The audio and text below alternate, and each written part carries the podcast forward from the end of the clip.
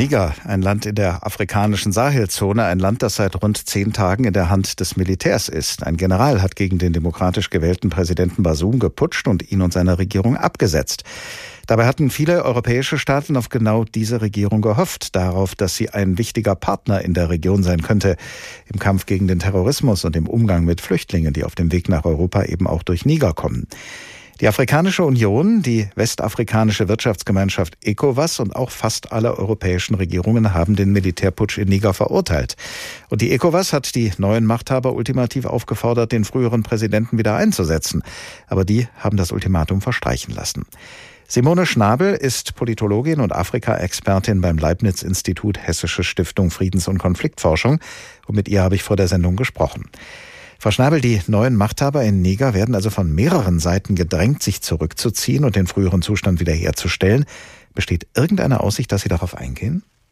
Was sich im Moment abzeichnet im Niger ist vor allen Dingen eine Pattsituation und eine sehr angespannte Lage. Wir haben zum einen die äh, Putschisten, die bisher keine Zugeständnisse gemacht haben, aber durchaus schon Anhänger in der Region mobilisiert haben. Also insbesondere die Militärregierungen in Mali und Burkina Faso haben ihre Unterstützung zugesagt, wenn es zu einer Anwendung von Gewalt kommt, äh, dann eben auch militärisch einzugreifen. Und auf der anderen Seite haben wir äh, Basum, der weiter von den Putschisten festgehalten wird und eben internationale Partner wie insbesondere Frankreich und die USA, die eben und auch ECOWAS, die ähm, Basum äh, weiterhin als einzig legitime Regierung anerkennen. Die bisherigen Verhandlungen, insbesondere der ECOWAS, sind gescheitert, konnten nicht zu einer Lösung der Situation äh, beitragen. Im Gegenteil, es spitzt sich alles derzeit zu und die Drohung von einer militärischen Intervention steht ganz konkret im Raum, nachdem auch die äh, ECOWAS, also die westafrikanische Staatengemeinschaft, ein robustes Mandat beschlossen hat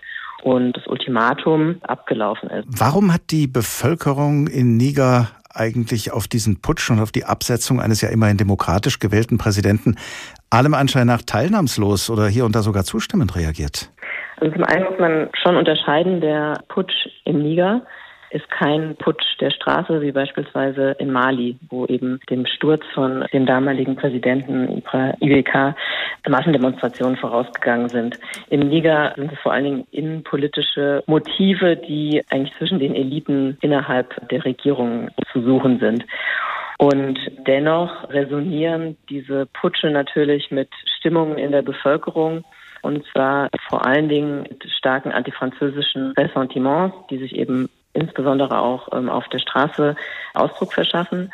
Und zum anderen ja, gibt es auch eine Enttäuschung, dass bisher ja, die Demokratie sozusagen so, wie sie gelebt und erfahren wurde, doch eine, eine, sehr ernüchternde Erfahrung war, als dass sie eben wenig dazu beitragen konnte, die Lebenssituation der Bevölkerung zu verbessern. Zumal ja der früheren demokratisch gewählten Regierung von Niger auch äh, Korruption und Unterdrückung der Opposition vorgeworfen wird.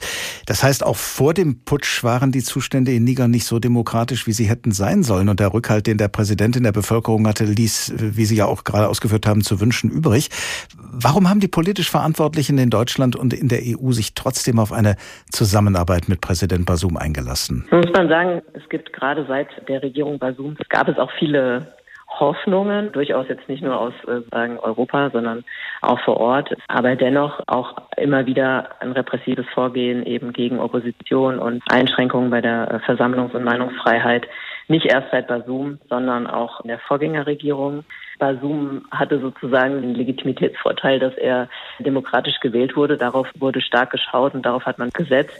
Und worauf man aber weniger eben geschaut hat, durchaus auch, weil es ganz eigene Interessen der EU insbesondere im Niger gab, auch nicht mehr so ganz genau geschaut, was dann passiert ist. Wie sollten sich denn Deutschland, die EU, der Westen jetzt in Niger in der Sahelzone verhalten, wenn sie die Region nicht den islamistischen Terrorgruppen dort oder dem Einfluss Russlands überlassen wollen? Ja, wir müssen jetzt erstmal abwarten, wie die ECOWAS entscheiden wird. Das ist ganz zentral. Äh, ich hatte eben schon gesagt, es steht durchaus die Gefahr einer militärischen Intervention im Raum. Wir wissen noch nicht, wie die aussehen kann und in welcher Form diese militärische Intervention, wenn sie stattfindet, durchgeführt wird. Es ist aber natürlich klar, dass wenn es dazu kommt, dass sagen die Region weiterhin destabilisieren wird. Und ich denke, also es muss eine politische Lösung geben und es kann nur gelingen, wenn es von allen Seiten Zugeständnisse geben wird. Und im Moment verhärten sich dadurch, dass diese Androhung eben von Gewalt auch im Raum steht, äh, verhärten sich aber eher die Fronten und eine politische und zivile Lösung, wie sie auch von immer mehr Akteuren im Niger, beispielsweise von der nigerischen Zivilgesellschaft gefordert werden,